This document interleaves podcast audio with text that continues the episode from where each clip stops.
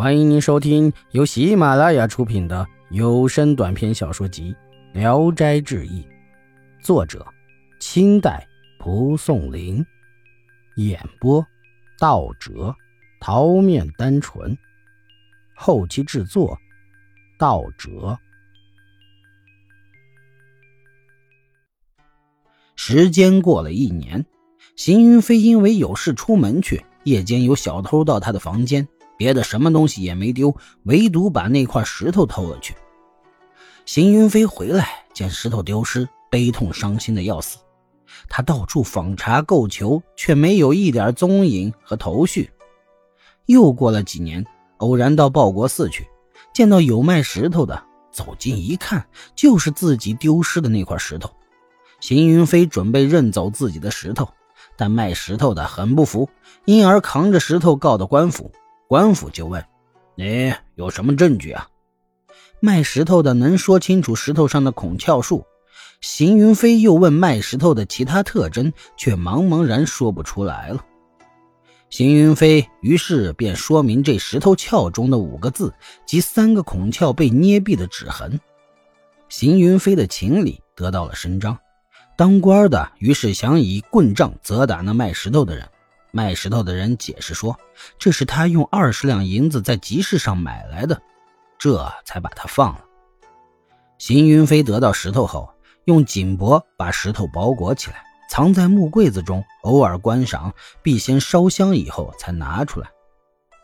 有一位尚书想花百两银子的价格购买邢云飞的石头，但邢云飞回答：“就是万两黄金，我也不卖。”尚书很生气，就借故其他的事儿陷害邢云飞，把他关在监狱里。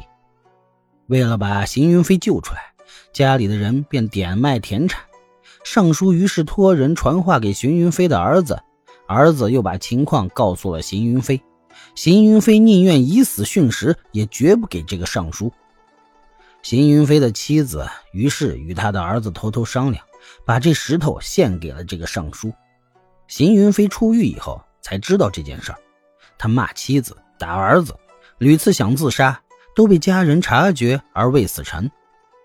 一天夜里，邢云飞梦见一位丈夫来，自称是石清虚，告诉邢云飞说：“不要难过，我只不过与君分别年余，明年八月二十日清晨，可到崇文门，用两贯钱就可以赎回来。”邢云飞得到这个梦事以后很高兴，特别记住了这个日子。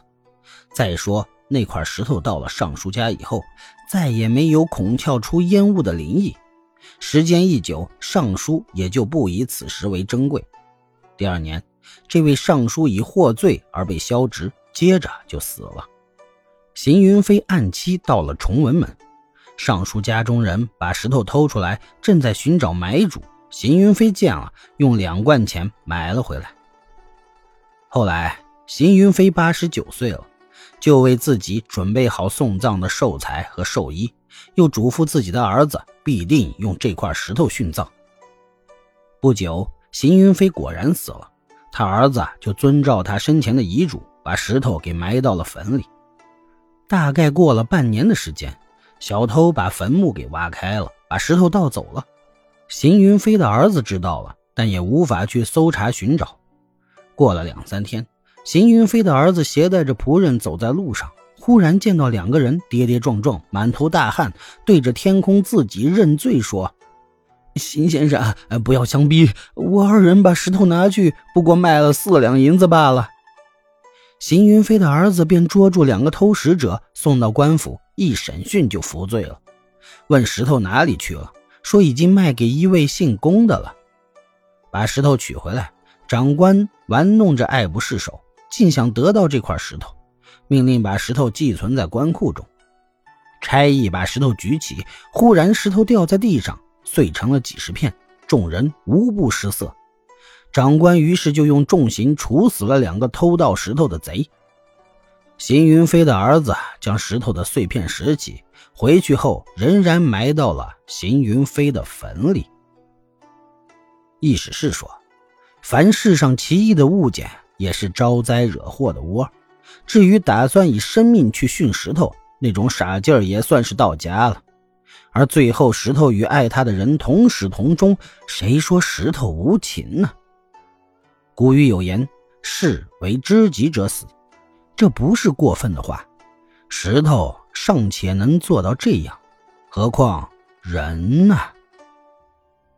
本集演播到此结束，谢谢大家的收听。